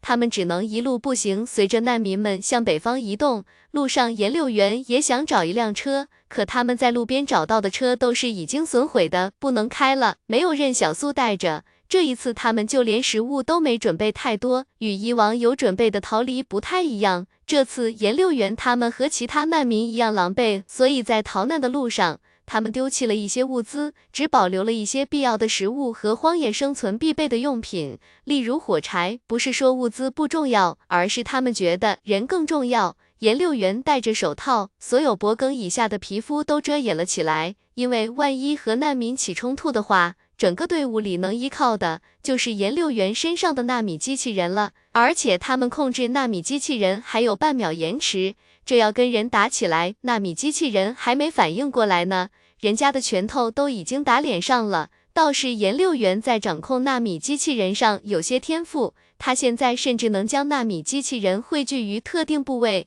当战斗的时候，只要他戴着手套，脸上是不会出现银色纹路的。六元，王富贵说道，要不我和李清正替你一会儿，你休息一下。颜六元回头说道，不用，以前我哥怎么做的。我现在就怎么做？难民的队伍一路往北走去，寒冷的冬天又有积雪，一天也走不了多远。但他们不敢回头，身后说不定就有那些恐怖的实验体跟着。之前壁垒里动静虽大，可逃掉的大部分难民甚至都不知道发生过什么，也不知道是谁救了他们。当天晚上。难民们就在壁垒北边不算太远的地方停了下来，一个个茫然的远远眺望那座残破的壁垒。颜六元一个人走入荒野，带着锅、绳子，还有小玉姐带出来的干瘪馒头，他们的口粮只够两天时间的了。如果想撑得更久一些，那他只能学着任小素去打猎，而且受伤的任小素需要吃肉食，不能只吃干粮。麻雀不是候鸟，所以到了冬天。有些麻雀已经断粮很久了，这是最好捉的时候。可是颜六元把大锅支起来之后，硬生生在雪地里趴了四个小时，都不见一只麻雀去锅下啄食。期间，颜六元明明看到好几只麻雀都已经落在了雪地上，可他呼吸稍微紊乱一下，那些麻雀就惊走了。颜六元并没有气馁，他重新调整好呼吸。以前任小素回家都会给他说，捉麻雀可简单了。可真到自己来尝试的时候，才发现任小素只是在故作轻松。一个人趴在雪地里是很艰苦的，身体陷在雪地里，冰冷刺骨的凉气从衣服的缝隙渗透进去，就像刀子一样，在皮肤上割了一刀又一刀。整整一晚上时间，颜六元趴在雪地里动都没动，手脚都麻了。有一次，麻雀来把他锅下的馒头碎屑叼走。结果颜六元想要扑过去的时候，却发现自己已经丧失了敏捷的行动能力。那硕大的麻雀顶翻铁锅便飞走了。原来不能光趴着不动，还得时不时调整姿势来保持自己关节的活性。直到清晨时分，就在颜六元困得已经要闭眼睡着的时候，锅下再次飞进一只麻雀。颜六元的手顿时拉紧绳子，那支撑着木棍的铁锅咚的一声扣在了雪地里哦。他死死的压在铁锅上面，等确认把麻雀稳稳压住后，才敢伸手进去。可是手一伸进去，便被啄得钻心刺痛。这跟任小苏说的可不一样啊！颜六元发出低声的怒吼，他费了半天的功夫才拧断了麻雀的脖子，可是拧断后，手背上多了三个血洞。颜六元抱着那只麻雀坐在地上。瞬间便哭了起来，周围越没什么人，他便哭得越来越大声。任小素当他的面总说荒野多好玩，打猎多容易。颜六元一直都知道任小素在说谎，可人类的悲欢从不相通，所以那段最艰苦的日子里，颜六元本以为自己已经理解任小素有多么苦了。可现在没想到，任小素那时候承受的苦，要比想象中苦得多。那个少年当时可没有纳米机器人，也没有手套。颜六元擦干眼泪，朝营地走去。小玉姐一看他手上流出的血，便赶紧心疼的为他包扎。我哥醒了没？颜六元问道。王富贵愁眉不展的摇摇头，咱也没医生。甚至都不知道他伤到哪里了，只能判断出有些地方出现了骨折状况，但具体还有什么内伤就不清楚了。原本大家还担心任小素不张嘴喂不进去要怎么办，大家想的办法是让姜武老师用嘴喂，姜武也没反对，毕竟救人要紧。好在任小素并没有把嘴巴咬紧，药液用勺子放嘴里就咽下去了。颜六元把麻雀递给小玉姐，姐给我哥炖点汤喝吧。其实颜六元也坚信这一点，任小素是超凡者，以超凡者的身体素质，只要不是致命伤，那就不会被病痛折磨致死。而且他也为任小素许愿了，如今只等着看反噬是什么。通常颜六元都会根据反噬的危险程度来判断任小素的安危。结果现在他的动作已经熟练的不能再熟练了。生活使人成长，小玉姐愿意为任小素和颜六元改变。锅里的水已经煮沸，他将麻雀丢了进去，麻雀才刚入锅。香味就随着滚沸的水蒸气飘荡出来。此时正是清晨，好些难民闻到香味，忽然从睡梦中醒来，大家朝这边看过来，面露惊讶。而小玉姐他们逃难经验都已经很丰富了，他们很清楚荒野上最需要什么。老王也早就把钱换成了更容易变现的药品，只带了少量的黄金与现金。在战争中，黄金都不如药品来的珍贵。这时，有人慢慢朝小玉姐他们这边走来。难民们都已经饿了一天，此时正饥肠辘辘。说话间，此人甚至没有请求的语气。小玉姐瞥了他一眼，说道：“滚！”颜六元冷冷地看着这些壁垒人，他太清楚这些人真实的嘴脸了。敢凑过来的人都是不要脸的。心地善良的老实人都坐在原地没动弹。因为他们知道这时的肉汤有多么珍贵，不好意思开这个口。而这队伍里的男性，要么是王富贵这样的老帮子，要么是王宇池、任小素那样的伤员。颜六元看起来年纪又那么小，所以这队伍看起来就很好欺负的样子。那胖子倨傲道。我是一百零八壁垒的后勤司司长徐世端。颜六元冷笑着站起来，他走到徐世端弟面前，这里不欢迎你。话还没说完，徐世端便怔怔看着自己胸口的匕首，他没想到面前这少年竟是二话不说捅了他一刀。颜六元慢慢将匕首拔了出来，任由徐世端伤口里溅出的血液洒在他脸上，周遭所有人都愣住了。然后才害怕的向后退去。颜六元平静的说道：“不要再有人靠近我们这里。这话我只说一遍。人的天性都是惜命的。当久在壁垒里安逸惯了的壁垒人发现有人敢杀人，有人比他们狠的时候，他们下意识就会选择退缩。以前这种事都是任小素来做的，如今既然任小素还昏迷着，那就由他颜六元来做，就像曾经任小素为他做的那样。”颜六元忽然叹息道。小玉姐，我今天才彻底明白，我哥以前都背负着什么。麻雀虽大，可肉却不够三十人分的。江无缘先带的学生有二十八人，如今跑了三个，还有二十五人。这里还要算上王富贵、王大龙、颜六元、李小玉、任小素。一只麻雀怎么够？煮麻雀的时候，小玉姐就在旁边清点他们的物资。她叹息道：“这干粮恐怕两天就吃完了啊！”就在此时。有人忽然低声说道：“我看到他们了。”说话的是个学生。颜六元愣了一下，问道：“看见谁了？”同学王宇驰黯然道：“他们肯定看见我们了，只是不敢过来罢了。”这时候颜六元才明白，原来他们说的是之前抛下他们离开的三个女同学。江武老师，颜六元喊道。江武苦笑了一下：“我不怪他们，随他们去吧。”似乎江武也没想过要找回那三位女同学了。颜六元看到江吴的手握成拳，指甲都快把掌心给刺出血来了。忽然间，江吴说道：“把我的那份干粮给他们可以吗？我可以饿着。”好吧，颜六元叹息道：“但江吴老师，你也不用饿着。一个队伍里的人既然做出决定了，那就大家一起担着。”说完，颜六元让一名男同学提了一小袋干粮给对方送去。那男同学把袋子塞在女同学手里，转身就走，一句话都没说。此时此刻，没人去指责他们什么，因为在这废土之上，面对实验体的威胁，而任小素又昏迷不醒，所以他们做出当时的选择也在情理之中。虽然大家很难过，但对方并不算是做错了。这世道还有什么事情比自己的命更重要呢？那就随他们去吧。颜六元平静说道。这条路是自己选的，没有办法的事情，而且他们现在处境也不好，随时都可能要再次面对来自李氏的威胁，所以大家就各走各的路好了。这时，小玉姐提醒道：“这难民人数很多啊，里面会不会有医生？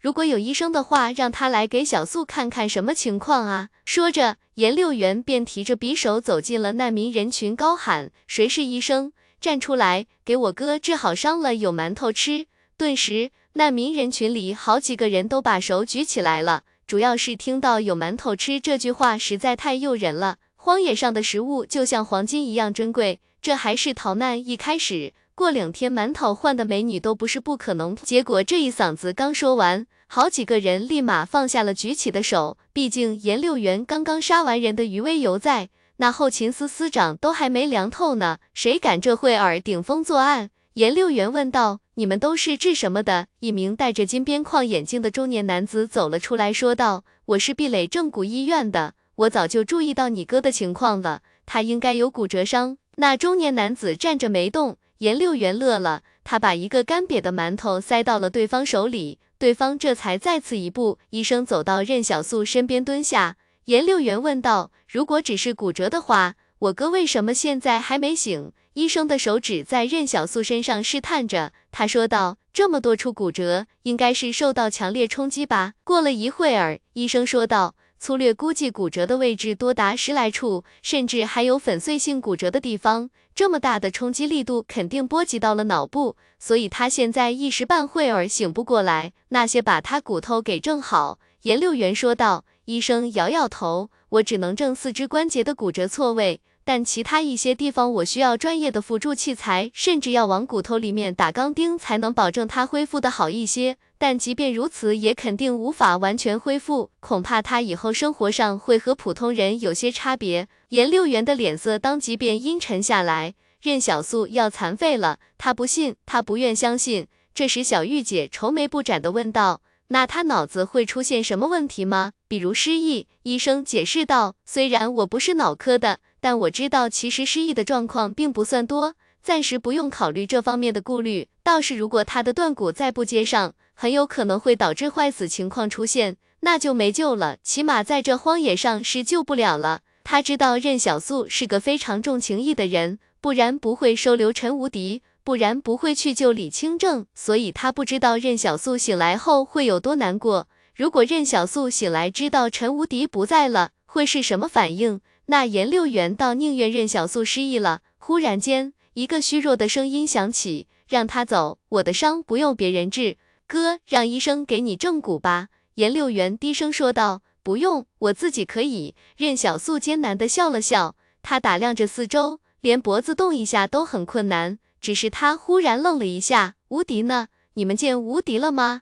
周围的所有人都陷入了沉默，他们不知道该怎么跟任小素解释。甚至他们打心底里不想跟任小素解释什么，只希望任小素永远蒙在鼓里。王富贵说道：“大师兄，他说他有事先离开一阵子。”任小素呆呆地看着王富贵，他不是傻子，或者说他比大多数人都要聪明一点点。所以当王富贵这么说的时候，躺着的任小素忽然流出两行泪来。他怎么走的？颜六元让医生离开后。坐到了任小素身边，无敌哥走的时候，棒打十方妖魔，脚踩万千魑魅魍魉，天上绽放出七彩的云朵，璀璨的天光投射在他身上，就像是为他打开了一扇天门。我猜是天上有人来接他了吧？可是颜六元忽然发现任小素浑身都在颤抖着，就连脸色也潮红起来。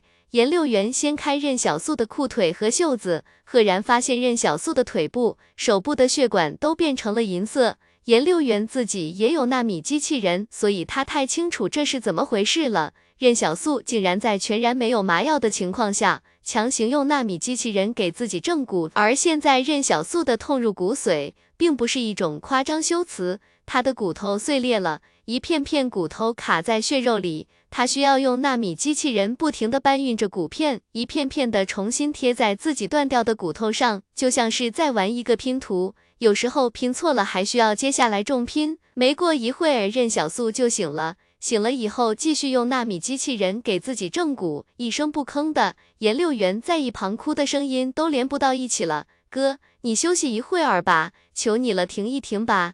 可任小素咬着牙没有说话，他不能停。他只有尽快把骨头接好，然后用纳米机器人固定起来，他以后才不会落下什么后遗症。这醒了晕，晕了醒，不知道重复了多少次。颜六元忽然明白，任小素这是要拿身体上的疼来压住心里的疼，那种心里的疼就像是心窝里被人扎了个窟窿，空荡荡的。当王富贵与李清正明白任小素在做什么的时候，都震惊了。如果不是亲眼看到，他们很难相信，竟然有人可以忍住这样的疼痛给自己接骨，直到任小素将全部的骨骼都修复。用纳米机器人固定好之后，才昏昏沉沉的睡去。他身上的汗已经把衣服给彻底打湿了。小玉姐一边抹着眼泪，一边为他把汗擦掉。颜六元忽然说道：“以前我哥还不会打猎的时候，我们都是吃的野菜。”只听颜六元继续说道：“也没人教过他哪种野菜不能吃，哪种能吃。有些野菜特别苦，有些野菜还有轻微的毒。你觉得他是怎么知道哪些可以吃的？那是他自己先尝过之后，才把可以吃的留给了我。富贵叔说的没错，我哥命硬，他要命不硬。”早就被毒死在荒野上了。白天的时候，颜六元短暂的补了个觉，没有壁垒人敢在白天再接近他们了。而集镇上逃出来的流民，则在颜六元身上察觉到了熟悉的气息，是与他们一样在荒野上讨生活的很近。到了晚上，颜六元就寸步不离的守在任小素旁边。以前是他守夜，现在还是。颜六元拽起那人的头发。将对方给拉扯了起来，他平静地将匕首从对方脖颈上抹过。再有人偷偷靠近我们，就是这个下场。想找吃的，自己去荒野上找。曾经任小素和颜六元都有点疑惑，为何颜六元也是超凡者，可他体力增强的好像并不多。而现在任小素用纳米机器人帮他把这块短板补上了。壁垒人都畏惧地看着颜六元，他们忽然意识到这孩子快要疯了。只要有人可能威胁到他身边那个昏迷不醒的少年，对方就会毫不犹豫的杀掉。而且他们感觉到颜六元对他们发自内心的厌恶。对，李氏的军队应该很快就到了，只是他们说这些话的时候，心里也觉得有些隐隐不对了。这都一天过去了，李氏的军队怎么还没到？就算青圣山前线在打仗，可后方壁垒不是还有好几支部队吗？怎么没人来呢？然而就在此时。北方有车辆的灯光隐隐约约靠近，难民们全都一阵振奋。李氏的部队终于来了。可是当车辆靠近后，看到他们这些难民却毫无停车的意思，长长的车队竟是直接往南方继续开走了。等到后方步兵部队经过的时候，有人忽然拉住一名士兵，喊道：“长官，你们这是去哪儿？救救我们，救救我们吧，给我们发点食物。”那士兵冷漠说道：“救你们？那谁来救我们？”北方青圣山一线已经沦陷了，杨氏的装甲旅、步兵旅马上就到，我们要撤到后方广营山去，那我们怎么办？我们这里有人行凶。一人带着哭腔说道。结果此刻李氏军队里有军官吼道：“举枪戒备，打败了仗就不知道自己该干嘛了，防止间谍混在他们的人群里，禁止他们靠近。”难民们做梦也想不到，他们等了一整天的李氏军队竟会这么对待他们。他们急了，你们不能这样对待壁垒的合法居民，我要去投诉你们。可是李氏军队听到这话，便有人笑了。投诉？去哪投诉？你能活下来再说吧。有些难民当场便有些崩溃了。壁垒塌的时候，他们的世界观便曾受到一次冲击，而此时他们期盼的救兵抛弃他们时，这又是一次剧烈的冲击。颜六元他们的想法则和难民们不太一样。此时的颜六元反而更担心李氏把他们一起带走。当下里，他最不想接触的便是李氏的部队。到了晚上的时候，距离李氏离开已有八个小时的时间。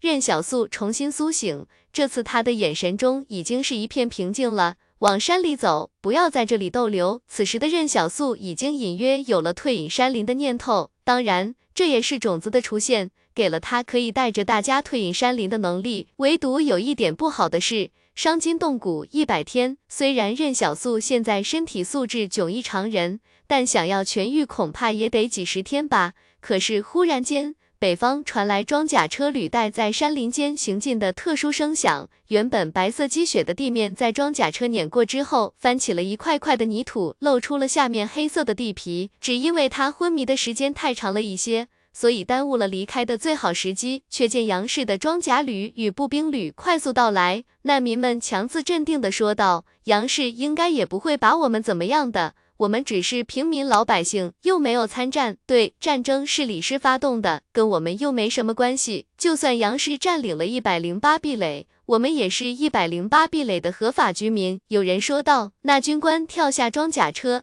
杨氏的两支加强连快速冲进人群，但凡遇到一点点抵抗，便开枪示警，或者用枪托把人砸翻。你们是一百零八壁垒的难民。这军官明显也知道一百零八发生了什么，所以遇到难民他就明白是怎么回事了。有难民回答道：“是的，我们是一百零八壁垒原先的居民。长官，我们无条件服从杨氏指挥，并全心全意支持咱们杨氏占领一百零八壁垒。”但长官可否帮我们清扫一百零八壁垒，让我们重返家园？只不过那军官并不领情，回一百零八去。谁知道你们其中有没有藏着间谍？万一我们去广营山作战的时候，你们在后方作乱怎么办？说着，军官对身旁副官说道：“两支加强连留下，让这些难民自己在这里建一个难民营出来，严加看管着。所以对于财团来说，人也是资源之一，他们当然不会滥杀无辜。可战争结束之前，这些人就别想走出难民营了。此时青圣山一线的李氏军队已经崩溃，东边庆氏慢队的双龙山、滩头山、凤仪山一线也全线溃败。李氏大势已去，只能退居最南方，依靠天险守住他们最后的一点地盘。杨氏部队继续向南进发。而两支荷枪实弹的加强连则留下来，作为难民营建立的看管者。加强连的连长说道：“我将给各位指定每天需要做的工作，已经需要完成的量。如果完不成，就别怪我不客气了。想要建难民营，那就得先把周围的树木砍断，然后用木材来搭建房屋。工具是加强连都带着有的。这两支加强连本身就是工兵营里的作战序列，专门给装甲部队造路用的。”杨氏部队的效率很高，只用了一个小时便统计好了人数，并给每个人分了任务。可是严六元忽然发现，这任务分配竟是连伤员也包含在内了，连伤员也需要足额完成工作量才行。现在任小素伤势未好，还时睡时醒，这怎么完成工作量？如果任小素伤势好了，他们大可以从难民营里杀出去。任小素的外附式装甲根本无惧这些普通士兵。但没有如果，只能先躲在这里。严六元说道：“好在杨氏不会通缉我们，可咱们有两个伤员。”王富贵说道：“这安排下来的工作量也完不成啊。”严六元皱眉走到加强连连长身边，客气道：“长官，您认识杨小锦吗？”那加强连连长没好气道：“别硬扯点乱七八糟的关系，想要偷懒。”你说的人我不认识，赶紧干活去。还有你们那些躺在地上的朋友，不许偷懒。连长说道。行啊，怎么不行？只要你能完成。连六元静静的站着，他们如今有六个伤员，要是替六个伤员把任务全都完成了，那是一个非常恐怖的工作量。那加强连给每个人分配任务时，一定会定一个每人全力才能完成的任务，那就意味着能把自己任务完成，已经是一件非常不容易的事情了，还怎么替别人完成？还有三名没受伤的男学生也站了过来，还有我们，就连女学生也举起手来，我们也能分担一些吧。受伤的王宇池也挣扎着站了起来，我的伤也好差不多了，我也可以去干活。严六元笑了笑，坐下吧。别落得残疾了，不用搞得好像多么壮烈一样，就是干点活而已。再看周围其他难民，一个个身边连能互相帮助的人都没有。以前严六元和任小素都是独来独往，就他们两个人，而现在某一刻。颜六元忽然感受到了一丝团结的力量。小玉姐拿着一把泥巴，挨个把女学生和江武他们的脸上给涂了一些泥。在这荒野上，没有小素的时候，就得防着别人惦记咱们了。你们一个个肤白貌美的，肯定会有人起心思，等会儿找个没人的地方，把衣服也换了，穿宽松一些，不要显露身材。等涂完之后，大家互相看了一眼，便乐呵呵笑起来了，都一样丑。小玉姐接着说道。兜里系着揣一块石头，如果真有人图谋不轨，就用石头拍他脑袋，记得拍眉后一寸的位置，狠一点，说不定能拍死人。小素教我的，这就是小玉姐更任小素学来的生存哲学：先低调隐藏，藏不了就杀人。若是一支训练有素的部队来建造营地，也许没几天就能完成了。但加强连摆明了只是要当监工，没有上手的意思。甚至，但他们发现有人偷懒的时候，还会毫不留情地用枪托往对方的身上砸。一个老人被士兵砸到了腰上，硬是再也没能重新站起来。难民们全都麻木地干活去了。他们忽然明白，原来战争到来时，他们的命运也将改变。那战争中。无人可以置身事外。其实杨氏要建难民营，也有一部分深意，让难民在建造营地的过程中把精力全都耗尽，这样就没什么功夫闹幺蛾子了，挖数不清的树坑，然后再埋了。一天天把老兵们折腾的要死，谁也顾不上闹事了。颜六元他们被分配去搬运砍好的树木，一天的任务就是每人每天搬运十根木头回来，两人抬一根，一根有大腿粗细。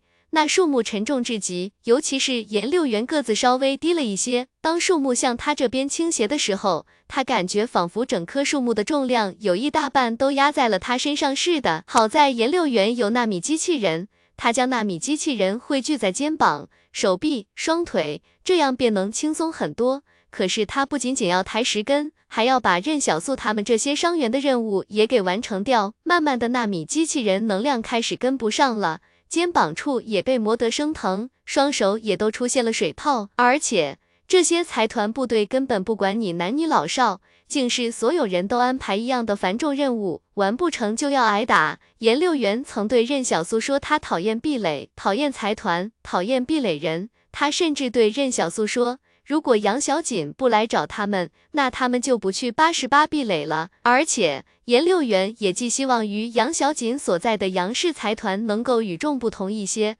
不会那么视人命如草芥。可事实证明，天下财团一般黑，本质上都没有太大区别，不一样的只是杨小锦而已。